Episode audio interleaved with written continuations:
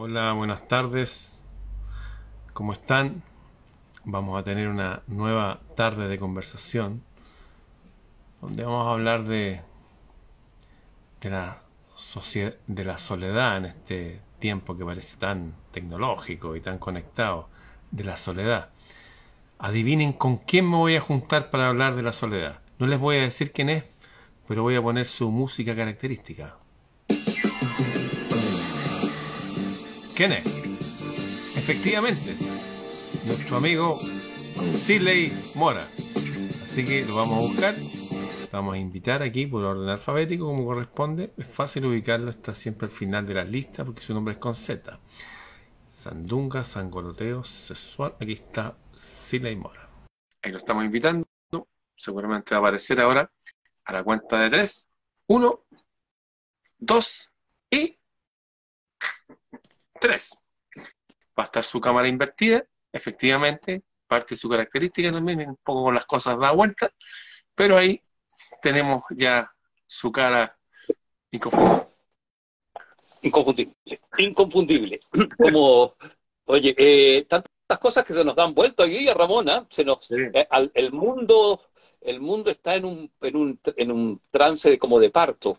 Oye, eh, ¿qué te parece, por ejemplo, eh, la, la crisis de los bancos? Hay un banco suizo en problemas, cosa muy rara, ¿no? Que un banco suizo entre en problemas, ¿no? Y, Sí. eh, hay una transición hacia otra cosa, al parecer hacia otro, hacia otro valor, eh, otro tipo de, eh, que, que- que reemplace el dólar, eh, etcétera, ¿no? Hay una, hay una ebullición, ¿no? Están invertidas las cosas, como la cámara mía.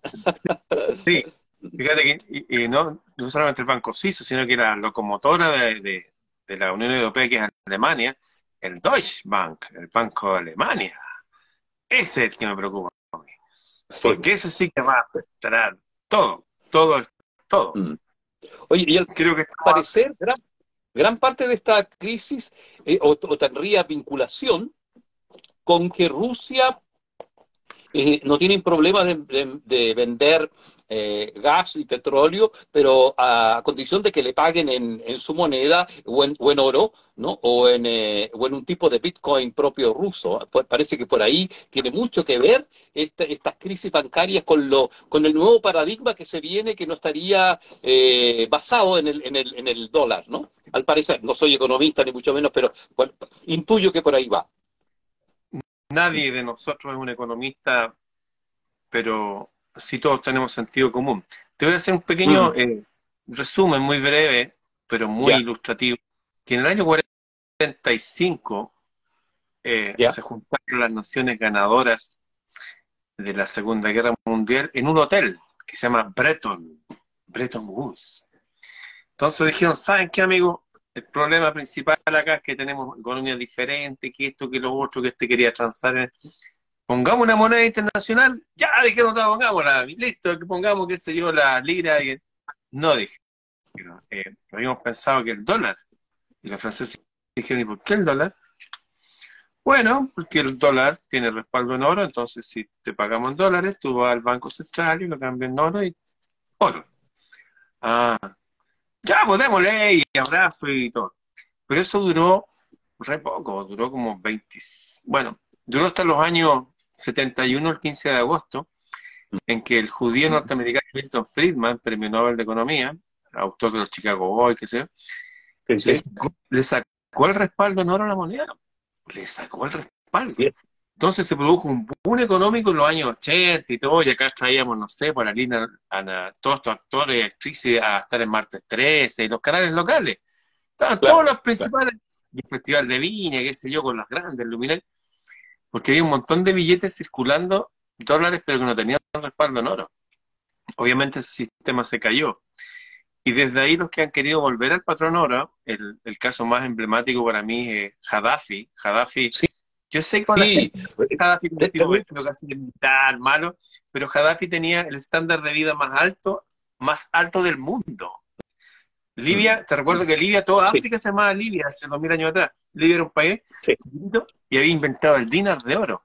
Y tenía las esperanzas de vida, tenía el sistema más igualitario del mundo, pero iba a ser el ejemplo de que otra economía es posible. cosa que había hecho antes Hitler en los años 30, que hizo una economía riquísima en nueve años, qué, decir de Italia y Japón y otros países, se dieron cuenta, oye, esta economía está rara, regido por los bancos centrales.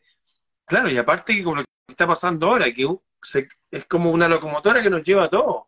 ¿Por qué mejor no tener cada uno su automóvil? Y en caso que alguien se caiga, lo vamos a ayudar.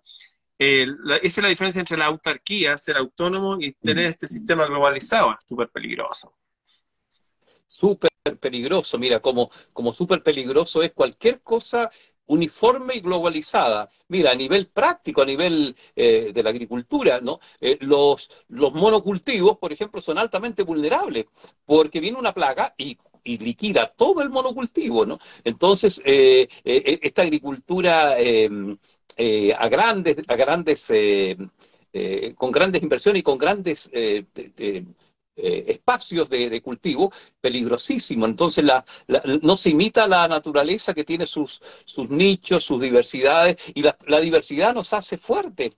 La, mira, la, la, autonomía alimentaria, que está tanto que ver con esto que viene de, la crisis financiera. Pues, en, caso de crisis, financiera de alta inflación, donde nuestra moneda, por ejemplo, nuestras monedas latinoamericanas no va a valer nada, imagínate el caso de Argentina que, perdió su, moneda prácticamente, eh, lo único cierto, seguro, va a ser el pequeño terreno, la pequeña huerta, los pequeños cultivos, porque el, comer, el alimentarnos, eh, la medicina eh, se produce en casa.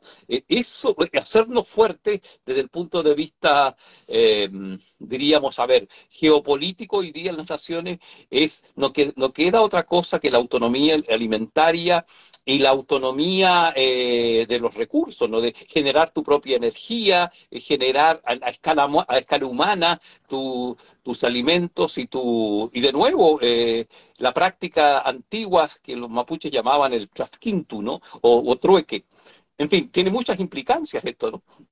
Sí, esto nos va a obligar a, a ser súper creativos, a sacar lo mejor de nosotros y a, volver a conectarnos con la tierra. Seguramente no todos nos vamos a poner a ser agricultores, eso es imposible, de hecho vivimos nosotros, la mayoría de nosotros. Mm. Pero sí ir a comprar a la feria, claro. Muy bien. A la gente, claro. Antes pasaba un tipo vendiendo leche, todavía pasan vendiendo tierra de hoja por ahí. Bueno, que empiece la gente que tenga cabra o vaca a vender leche, nosotros se las vamos a comprar directamente y le vamos a pagar mucho más que el supermercado. O sea, nos van a obligar a ser más autónomos. Obviamente con un costo energético y seguramente desagradable, pero estamos en tiempos de guerra, pues, amigos. E incluso hay un sentimiento que, que viene con eso, que es este sentimiento de soledad, de orfandad que, tenemos muchas veces, que ya no, no creemos ni en el sistema de salud, ni el sistema político, ni el sistema económico, la educación de los niños, ahora como que está, nos sentimos bien solos. Y ese, eh, va a ser nuestro tema de hoy día, esta, esta soledad, esta soledad que la gente siente, sentimos en momentos como los que estamos viviendo. Mira, la, la, se da una paradoja increíble, Ramón. Mira, ¿cómo, ¿cómo nosotros estamos hablando de soledad cuando como nunca antes el mundo está tan intercomunicado, ¿no? Como nunca antes uno puede estar en un segundo eh, viendo la, imagen de, de, un ser querido que está a, a 15.000 kilómetros de distancia. Eh, ¿cómo, ¿Cómo vamos a hablar de soledad si recuerdo, por ejemplo, mi, hace un año y medio atrás, el funeral de mi madre lo transmitió mi hermana a su hijo, a su, a su nieto en este caso, eh, a, su hijo que estaba en Alemania y, estuvo en el velorio en nuestra casa aquí en Coihueco, un pueblucho al sur del mundo, eh, y, y filmó eh, el, la, procesión, la romería que hicimos de nuestra casa al, cementerio con los cantos antiguos de, la iglesia, como a ella le había gustado. Y todo eso lo vio mi sobrino en, Alemania. Y, pero, eh, y después él me contaba, ¿no que se sentía que le dio más pena verlo así que no verlo, ¿no? Que se sintió más solo allá, porque además coincidía que no, pasaba un buen momento en su relación de pareja, eh, coincidía que no pasaba un buen momento en su, en sus, en su vida laboral, etcétera.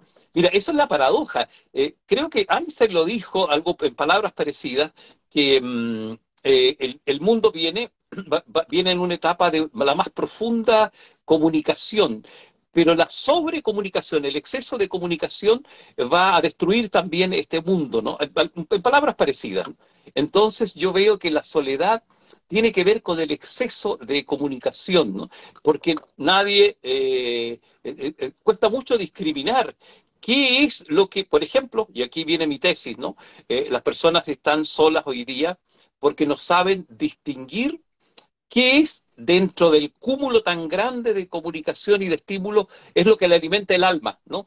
Eh, eh, sino que lo confunde con aquello que, lo, que le enferma el alma, que le, indigesta, ¿no? El exceso ¿no? Eh, se vive, produce una indigesta enorme en el espíritu y eso nos lleva a, a ponernos tristes. Yo creo que muchas personas que nos escuchan y que, están, eh, que están viéndonos ahora, eh, estoy seguro que después de mm, apagar el teléfono, se sienten tristes, ¿no? Estoy casi seguro de eso.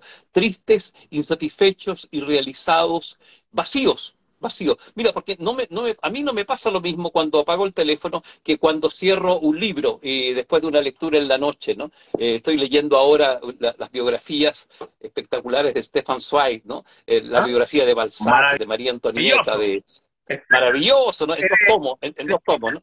Entonces, de, de literatura. Claro. Tiene una biografía. Mira, cuando cierro un libro de Goethe, de Wolfgang Goethe. Es. Ah, ya.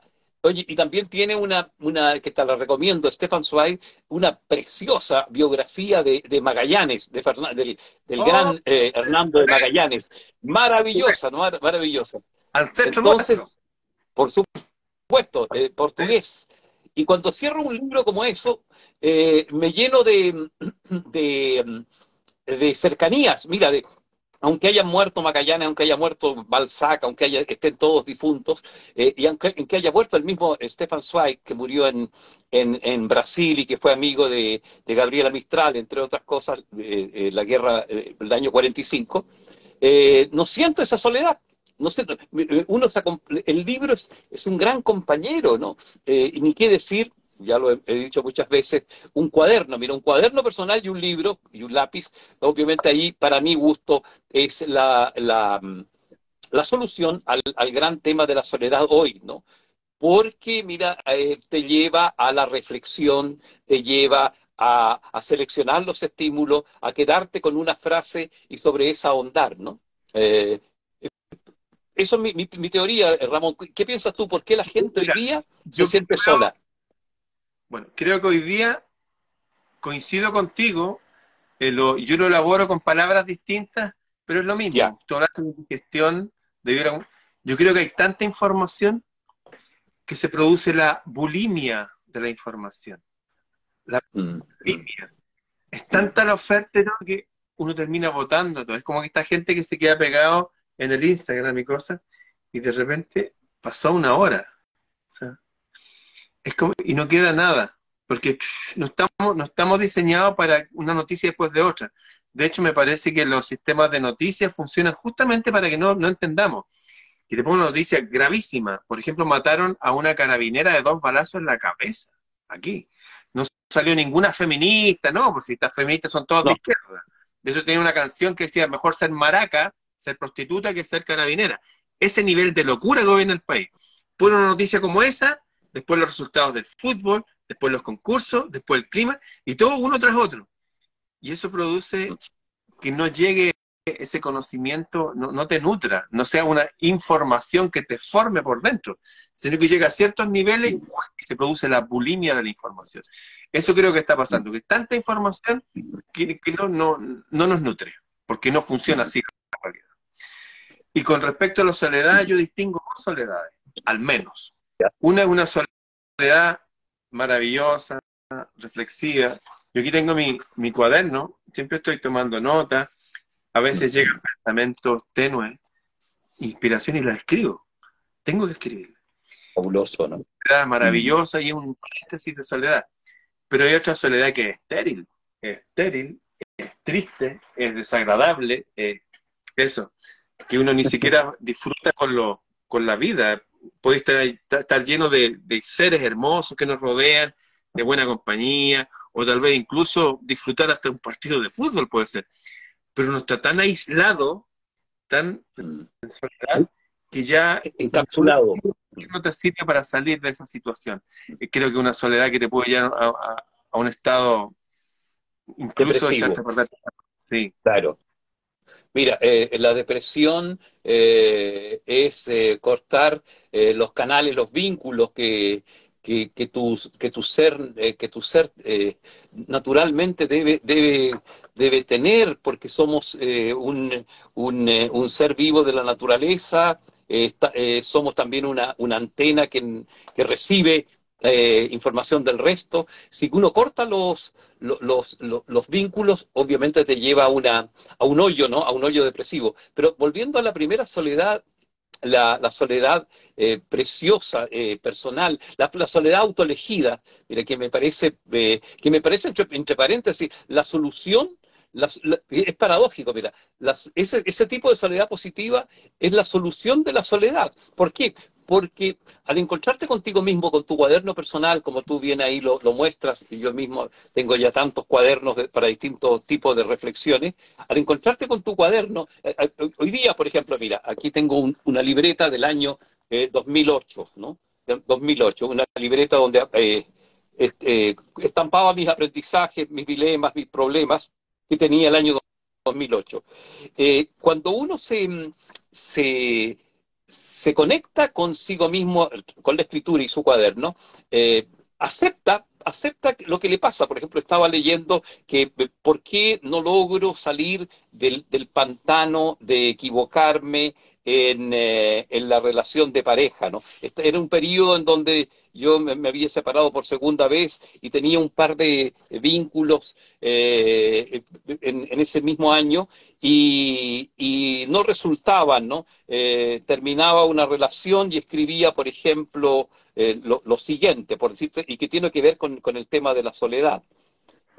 mira, decía, em, se está deshaciendo en mí, bueno, decía antes, ¿no? Em, experimento la poca consistencia o coherencia. Estaba terminando una relación de pareja. Nada sólido sobre roca, hoy día exhibo. Siento o tengo o muestro. Experimento mucha dispersión, como un computador desconfigurado. Hasta el momento me he movido dependiendo de otros y dependiente, con las cobijas, con las frazadas de otros. Me he tapado con frazadas de otros. Mira, el año 2008. Al renunciar a Santiago y venirme al sur, eh, eh, donde estaba esa pareja eh, que estoy hablando y que terminaba en ese momento, recién enfrento al Silei real que debe rascarse con sus propias uñas, depender solo de sí mismo y, y taparse con sus propias cobijas o frazadas.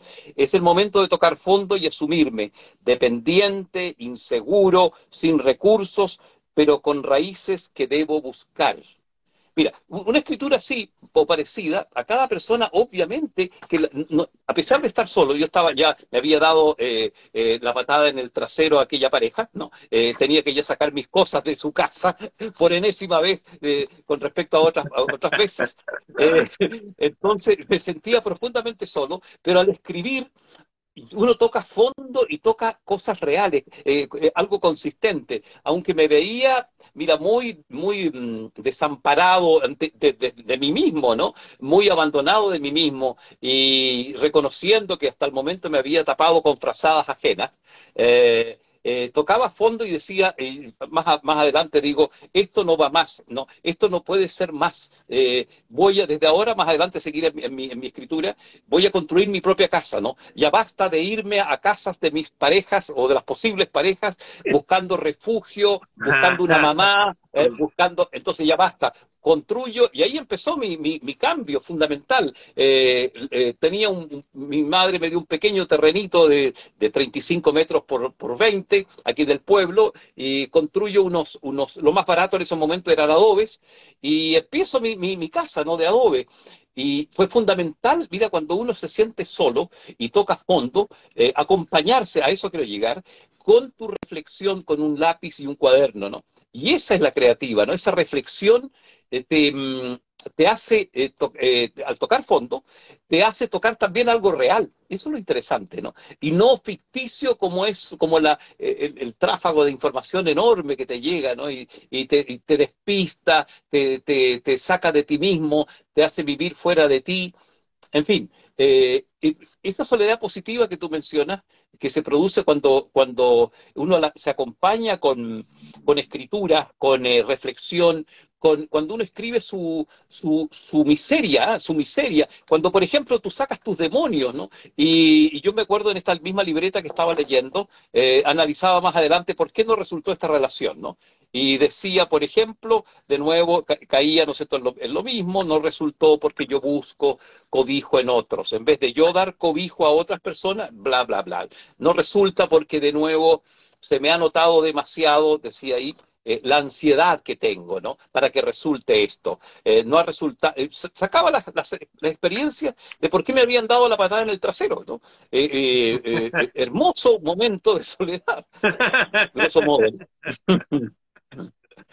Entonces, y, lo bueno que uno, cuando uno escribe en su cuaderno, eh, aprende, ¿no? Aprende a veces, aprende más, aprende más que cuando eh, lo deja pasar y dice eh, tontamente, ella tuvo errores o qué sé o él, ¿no es cierto?, me, no me supo ver, y yo no reviso nada. La, importancia de revisarse, mira, de... Mm, de, tomar contacto con, con, el latir del propio corazón y decir, ¿por qué estoy sintiendo esto? ¿Por qué si a pesar de que tengo unos hijos eh, sanos, tengo un trabajo, unos ingresos estables, eh, no pago arriendo, ¿por qué estoy, igualmente triste? ¿Por qué igual me siento solo? Eh, ahí hay un comienzo pues, muy, muy fecundo de, de, mm, encuentro con uno y por supuesto de superar la soledad. Y llega, mira, un poco solo para redondear el pensamiento, eh, uno llega eh, a, conclusiones eh, hasta hermosas cuando está realmente solo y no se miente. ¿ah?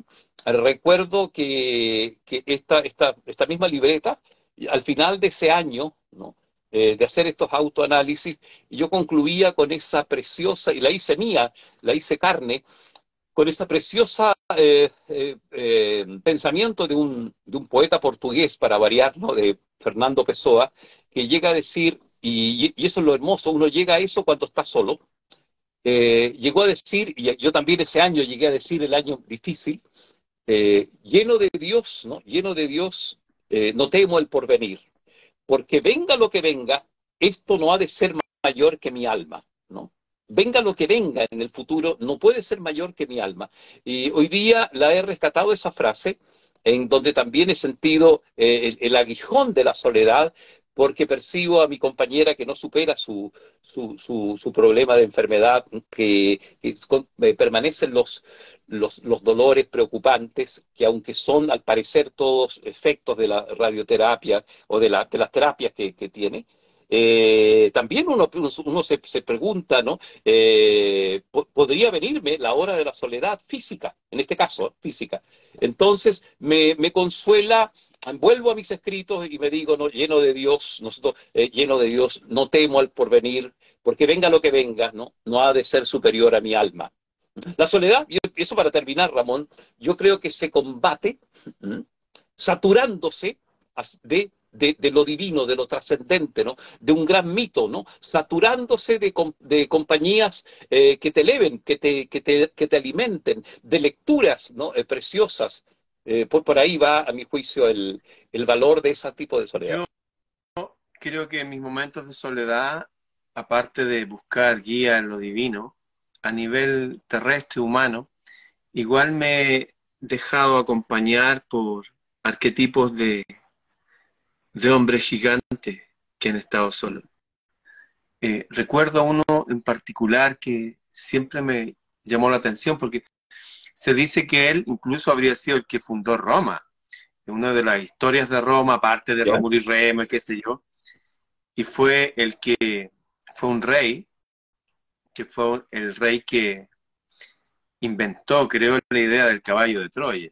Estoy hablando de Odiseo de este, Me llama la atención que él después de estar peleando en esa guerra que ganaron, que duró tantos años, quería volver a, su, a su casita, a su isla, con su mujer. Ítaca.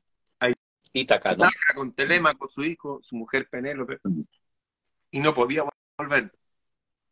Entonces, él, que era un gran rey, era súper poderoso, hablaba de igual a igual con Mercurio hablaba de igual igual con Atenea, ese nivel de conexión con la divinidad, pero como que de repente se sentía tan power que como empezó a pensar, ah, voy a hacer esto, voy a hacer esto, y como que se olvidó de ese nexo que había creado con lo divino y empezó a hacer cosas a nivel humano por las de él nomás.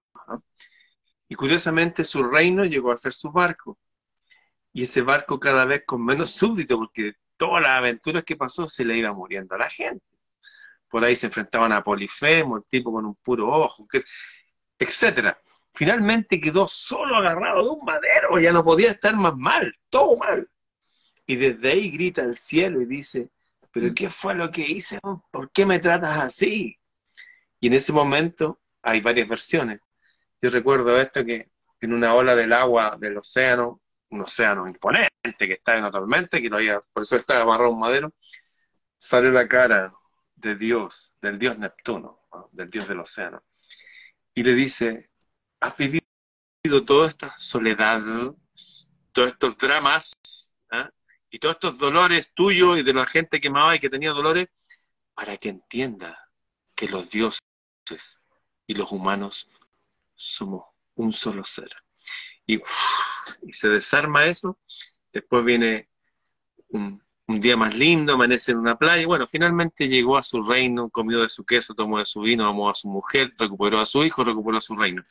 Entonces hay una enseñanza a veces que yo sé que es así, que nos ayuda, porque si yo me estoy yendo súper bien, qué sé yo, me compré un auto del año y estoy viajando para allá y para acá, me olvido de lo trascendente. Estoy tan metido en el mundo material, en un mundo material muy agradable, que me olvido de, lo, de mi propósito.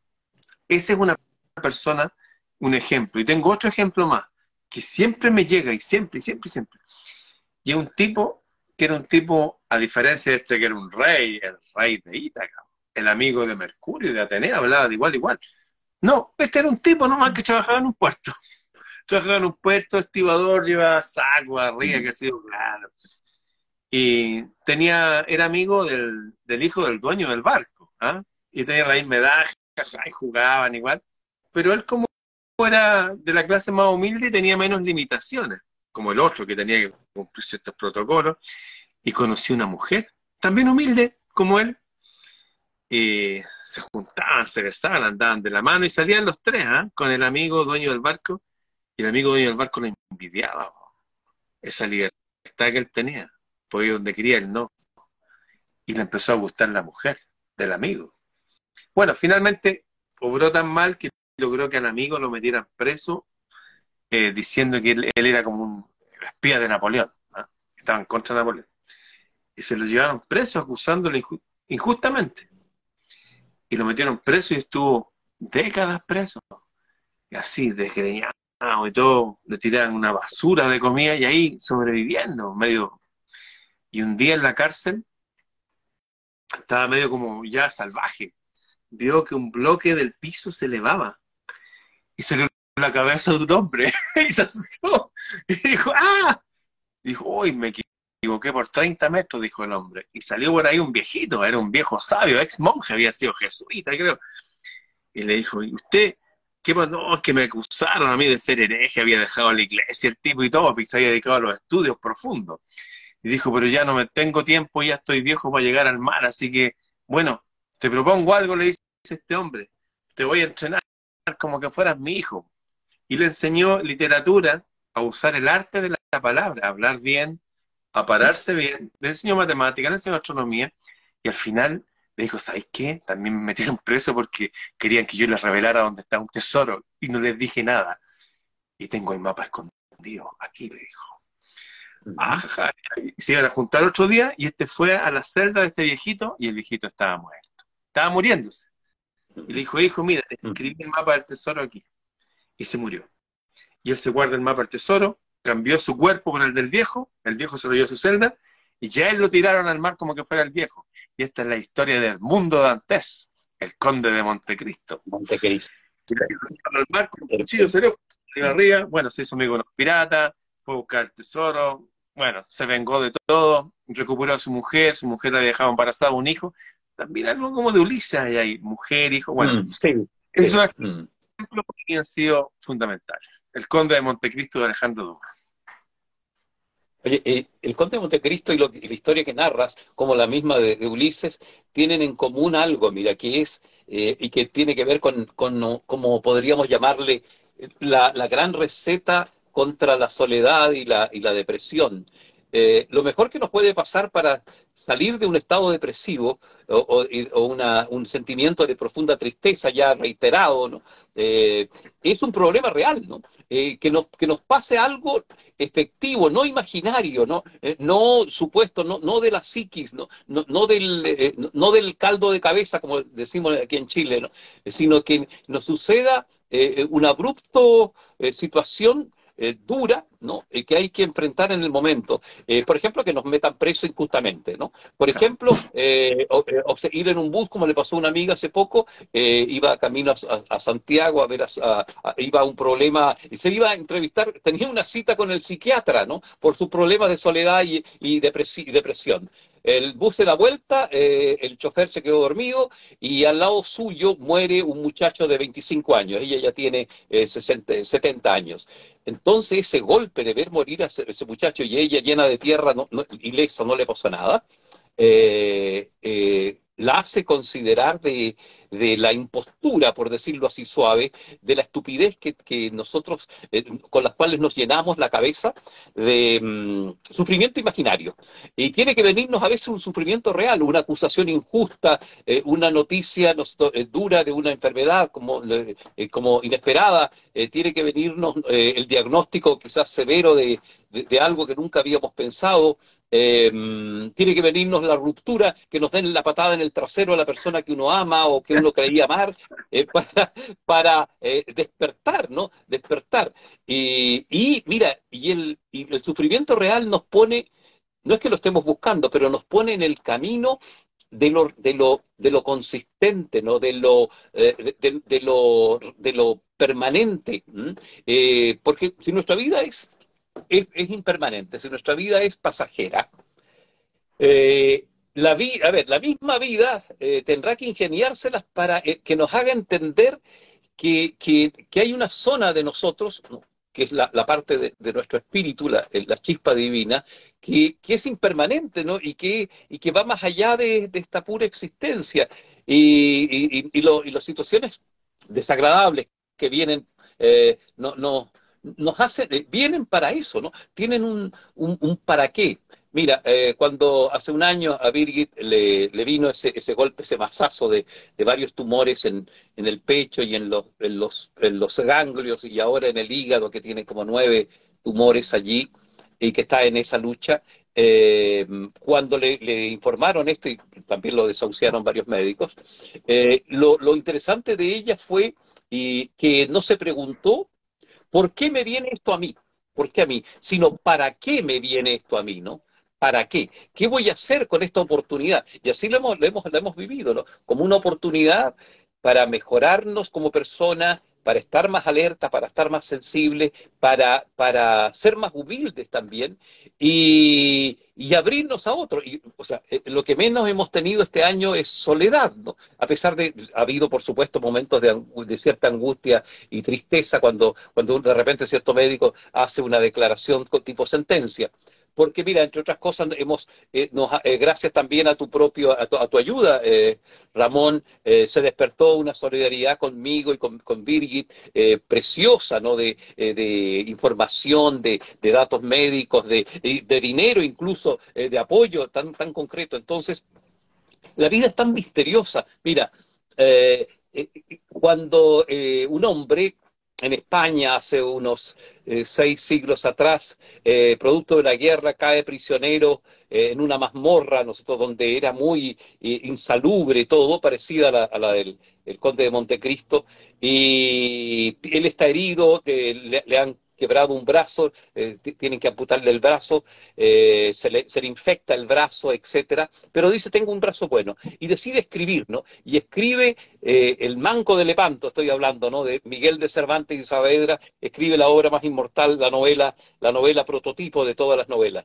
Entonces, él dice en este mismo lugar donde todas incomodidad tiene su asiento, ¿no? Eh, yo escribo, em, em, empecé a escribir eh, esta historia de Alonso Quijano, El Quijote de la Mancha. Eh, en fin, mira, la, la, vida tiene sus recursos para hacernos despertar, ¿no? Eh, para enseñarnos, ¿no? Para, mm, para que nosotros entendamos de que no todo lo que lo que llega a nosotros, como hoy día llega tanta infinita información y se nos produce esa bulimia que tú dices, eh, nos, nos enfrente con lo, con lo, que, es, con, lo que es radicalmente más, más importante, ¿no? más esencial. ¿no? Eh, recién, antes de, conectarme contigo, venía llegando de ver a un amigo aquí cerca, un, un, hombre que tiene como tres enfermedades, tiene apenas 46 años, de enfermedades muy serias, y me dice, bueno, mira, el, el tengo cáncer gástrico y tengo esto, lo otro, diabetes y esto. Pero la diabetes está aquí, el cáncer está aquí. Un hombre sin, mucha educación, ¿no? Si, eh, dijo, todo está aquí. Y bueno, eh, la mejor manera que yo tengo para, para, para vivir esto que estoy viviendo es, eh, mire, y me muestra, este es mi remedio, y me muestra un buen vino que, que tenía ahí, un buen vino. ¿Y qué te parece si brindemos por la vida, por la salud? Y dijo algo sensacional, Ramona, eh, este hombre. Dijo, eh, además tiene, tiene 180 kilos de peso, ¿no? Es impresionante, tiene una obesidad mórbida, entre otras males que tiene, ¿no? Mira, dijo algo impresionante. ¿Por qué te ofrezco vino, amigo? Me dijo. ¿Por qué? y, te ofrezco, y le ofrezco también a, a que estaba ahí acompañándome. Porque uno, em, uno, debe, uno debe morir como vive y hay que vivir alegres, hay que vivir brindando. Entonces, si nos sorprende la muerte en este momento, que eh, sería fantástico. ¿no? Y yo me acordé de lo que decía un, poeta, eh, Rilke, eh, más bien Birgit me hizo recordar, que ella es especialista en, ese poeta, Raina María Rilke, que él, él postulaba de que mm, el, debemos cultivar, aprender el arte del buen morir, ¿no? Eh, uno tiene que prepararse, eh, toda nuestra vida debe ser el arte de prepararse para la buena muerte, ¿no? Eh, nuestra, la, vida entera es para esa preparación, para ese momento. Y, y una de las cosas fundamentales es la, la visión optimista, ¿no? Eh, el, buen humor, inclusive, la visión que tenía Ulises eh, cuando pensaba en su Ítaca y en su Penélope amada, el, optimismo de estar acercándome a mi hogar, ¿no? Eh, el arte de, vivir como arte y del arte de vivir para prepararse a la buena muerte. En fin, todos estos temas están tan, vinculados, ¿ah? todos, todos. Fíjate que estaba viendo una, película la otra vez, Corazones de Hierro, ya que es de la Segunda Guerra Mundial. Eh, como siempre cuentan la historia desde un lado nomás, pero igual, a pesar que la cuentan desde un lado, eh, ahí se ven los dramas humanos, los, los hombres. Es un poco como ese último diálogo cuando Aquiles había matado a Héctor, el príncipe de Troya. Y después que se lo llevó y todo, miró al cadáver y le dijo, le dijo, hermano, le dijo, tú y yo somos hermanos. La vida nos puso en, lugares distintos para combatir, pero nosotros somos iguales. Bueno, en esta película Corazones de Hierro, estaban unos tipos en un, en un tanque norteamericano viviendo, llegaron a una ciudad alemana y se dieron cuenta que la gente alemana es súper buena, súper buena. de hecho, muchos decían, y grandes generales decían, oye, peleamos contra el enemigo equivocado. En fin, estaban ahí, incluso se tuvieron un romance ahí como una señorita alemana, qué sé yo. Después cayó una bomba y la señorita murió. Y se fueron en un tanque, ¿ah? y finalmente el tanque quedó en pan. Y quedaron aislados de todo el mundo, y hacia ellos venía un contingente de las tropas SS, de los alemanes. Y el jefe de la unidad, Brad Pitt, dice, amigos, eh, no hay nada que hacer, así que váyanse, los relevo a su cargo, váyanse, váyanse a ese bosque, aléjense de aquí, yo me voy a quedar aquí. Pero, ¿cómo te vas a quedar aquí? Vas a morir esto vine yo, me voy a quedar aquí. Y el más joven, ese que todos se reían de él, que le hacían bullying, que era como la niñita entre ellos, todos hombres de guerra, este, un tipo muy jovencito, lo miró, y lo veía como un hermano mayor, como un papá, Y le dijo, no, yo me voy a quedar contigo también. Yo te voy a ayudar aquí. Peleemos hasta el final. Ya, peleemos. Bueno, finalmente se quedaron todos. Y pelearon hasta el final. Y al final quedó debajo de todos los cadáveres dentro del tanque, quedó este niñito jovencito, que lo sacaron y fue un héroe de la guerra. A veces, como tú decías, vivir una vida como esta gente que la tienen hoy, que vivió seis meses más, se llevó toda la fortuna de la familia en, tratamiento y todo, y vivió seis meses más como un vegetal. Yo creo que es mejor morir, peleando por una buena causa que morir de viejo, enfermo, acostado en la cama. Yo creo que darlo todo por una buena causa, en esta guerra invisible en que nos tienen metido ahora, en que, por ejemplo, ayer mataron a una policía mujer que tenía dos hijitas, la mataron de dos balazos en la cabeza. Ponernos del lado del bien, sacar la voz por el bien y que haga mm. Dios lo que quiera con nosotros, creo que es una buena también forma de enfrentar esto, de entregarnos a la vida, a la verdad, usar nuestra palabra, usar nuestros recursos y hacer lo que venimos a hacer. En este caso es compartir nuestras vivencias con esta enorme cantidad de gente que nos está escuchando, que para muchos de ellos somos sus papás, somos sus hermanos o sus hijos o nietos, y decirles, ¿saben qué? No importa lo que suceda, vamos a estar aquí hasta el final y todo va a estar bien. Y por último, cuando dejemos este planeta lo vamos a dejar con una sonrisa y vamos a pasar al otro lado, nos vamos a encontrar con nuestros ancestros, los vamos a abrazar y vamos a tener una vida sin límite, infinita. Porque esto que decimos como que es la vida, que a veces sentimos soledad de aquí con sensaciones dolorosas, es un paréntesis. La vida tiene principio ni fin, es un paréntesis. Esto continúa hasta el final. Séneca termina su pensamiento diciendo eso que después de la muerte hay otra vida. Séneca, el autor del Renacimiento. Jesús le decía al ladrón en la cruz, le decía, tranquilo, que tanto estaba ahí. De cierto te digo un rato más vamos a estar juntos en el paraíso. Se lo dijo Jesús. ¿Se lo dijo por subir el ánimo? ¿Por, por le mintió? No. Hay tanta información al respecto que esto es un paréntesis, no hay que la verdadera vida viene después, que yo quiero sumarme a eso, que esta vida y con todas sus presiones que nos hace, aferrémonos a lo más sublime, a lo más potente de nuestras tradiciones, en este caso, nuestras tradiciones culturales, filosóficas, cristianas, si quieres llamarlo. Y oye, nunca vamos a morir, nunca vamos a morir. Vamos a dejar este planeta así, pero demos una buena batalla de la fe en este mundo y con una sonrisa, no una batalla así, no sonriendo como esos tipos que se quedan arriba del tanque, riéndose, destaparon una botella que se hayan traído de una casa de Alemania y tomemos nuestra cuestión, ah, tomemos la jajaja, y se tomaban una cuestión. Y terminaron ahí hasta el último hombre. Eso.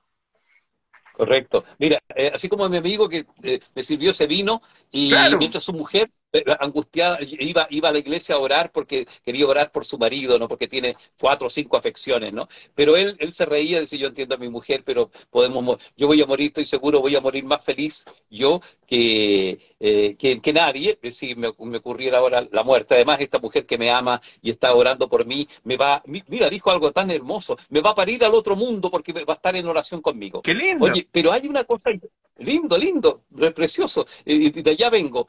Mira, pero sí, solamente yo le, yo pensaba cuando venía para acá, eh, rápido a, conectarme contigo, que mm, para que tenga sentido nuestra vida, cualquier cosa que, hagamos, ¿no? Y para que tenga sentido nuestra muerte, mira, conviene irse, conviene, y eso es lo que, lo que reitero constantemente, irse claro con respecto a qué es lo que yo he vivido aquí irse claro con, un, con, una, con una maleta, llamémosle así, con la única maleta que hay que irse, que es la maleta del significado de mis experiencias. ¿no? Hay que irse con, con un manojo de verdades que yo eh, comprendí y viví. ¿no? Y, yo, yo les quiero proponer ahora, mira, los que nos, nos están eh, eh, escuchando y viendo, algo bien, algo que quizás les, les, cause algo, cierta rareza. Que escribamos juntos un libro es decir, mira, que, conviene que tu vida, que puede ir, que puede terminar mañana, la rescatemos, ¿no? fundamentalmente desde la perspectiva de lo valioso, de qué es lo que aprendí, qué, cuál, cómo se me, reveló, se me reveló lo divino, eh, eh, eh llevarme los aprendizajes de esta vida. Mira, mañana es el último día de una inscripción y que la mentoría comenzará el día, el día martes. Se llama Tu vida es digna de un libro. Tu vida es digna de un libro. Y me refiero a la vida de cada uno de los que están escuchando, ¿no? Eh, aunque tengamos 25 años, aunque tengamos 38, aunque nunca hayamos salido del país, aunque no hayamos tenido, hijos, aunque no se nos haya eh, muerto ningún ser querido, la vida de cada uno es, es, es una joya, ¿no? Y, y conviene que yo la procese, la examine, la eh, rescate las experiencias que, que, viví para descubrir qué me enseñaron. Eh, yo les prometo que en esta mentoría que va a durar, eh, va a durar cuatro meses, vamos a tener un primer mes intensivo de, sesiones semanales y después quincenalmente, les prometo que ustedes van a poder terminar un libro, el libro de su vida, le vamos a ayudar a que le, den los capítulos necesarios, rescaten lo valioso que es preciso rescatar y, le vamos a acompañar en el proceso de descubrir lo apasionante que es estar en un cuerpo, ¿no? tener estos cinco sentidos, aunque sean limitados, pero también tener una conciencia que nos conecta con lo divino. ¿no? Eh, eh, por ejemplo, mira, yo, eh, les propongo que nos que identifiquemos esos momentos en donde, igual que Ulises, tuvimos que amarrarnos a un mástil, que entre paréntesis, el, el, aquí hay otro detalle muy interesante, Ramón, ¿no? Eh, si hay algo digno de identificar en la vida de uno, es, hacerte esta pregunta. ¿Cuál es el mástil al cual yo me agarro, ¿no? Yo me agarro cuando, cuando arrecian la tormenta, arrecian los problemas, ¿no? Uno debe construir, eh, descubrir ese mástil. Y, este mástil pasa, ¿no? Y eso uno lo va a poder descubrir cuando, cuando escribe sus experiencias, va, va, pasa, les aseguro y se los adelanto, eh, con el mástil de la misión a la cual yo vine, ¿no? El mástil del, propósito por el cual yo vine. Porque cuando uno procesa la vida escribiendo, se le revela ese propósito, se le revela ese mástil, se le revela ese fondo eh, eh, real. Entonces, ya que me, imagino ya estamos terminando. Quiero invitarlos a esta mentoría y que mañana es el último día, se llama eh, Tu vida es digna de un libro, y donde es, verdaderamente un coaching para escribir unas memorias autobiográficas, muy grosso modo. Y para eso tienen que escribir a Siley, anexo, anexo, arroba sileymora.com. Nexo, arroba sileymora, siley con Z, Y.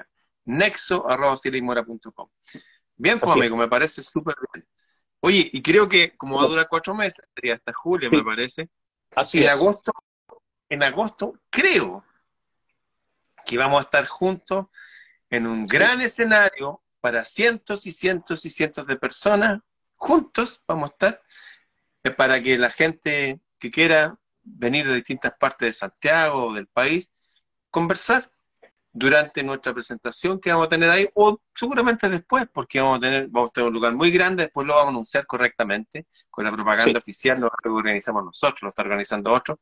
Así que sería un buen momento también como para, después de los cuatro meses, se juntan con el profe aquí en Santiago. Eso. Fantástico.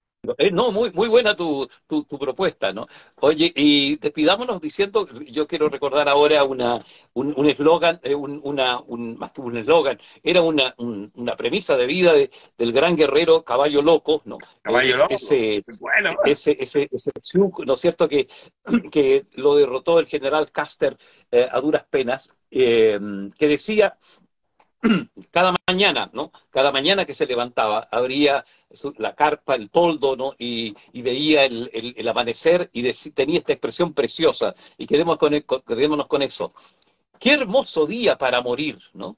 Sí. En el fondo quería decir, qué hermoso día para vivir intensamente, ¿no? Déjame contar. Qué hermoso día para morir. Esto de caballo loco. Varias veces a él lo iban a matar.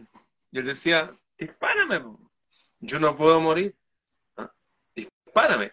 Y la gente le disparaba y, como que las balas y no moría. Tenía tanta fe en, en Wakantanka, Wakantanka, el cielo, que decía, él me va a tener acá hasta que él quiera. le decían caballo loco. Y justamente esa frase en la mañana era de, oye, como un buen día para morir, vivamos intensamente. Así es. Un gran abrazo. Nos vemos. Un abrazo enorme, enorme. Y, si ese día en, agosto, oye, si ese día en agosto nos morimos juntos, bendito sea, bendita la muerte. ¿no? Claro. Bien, nos vemos. Chau. Nos vemos.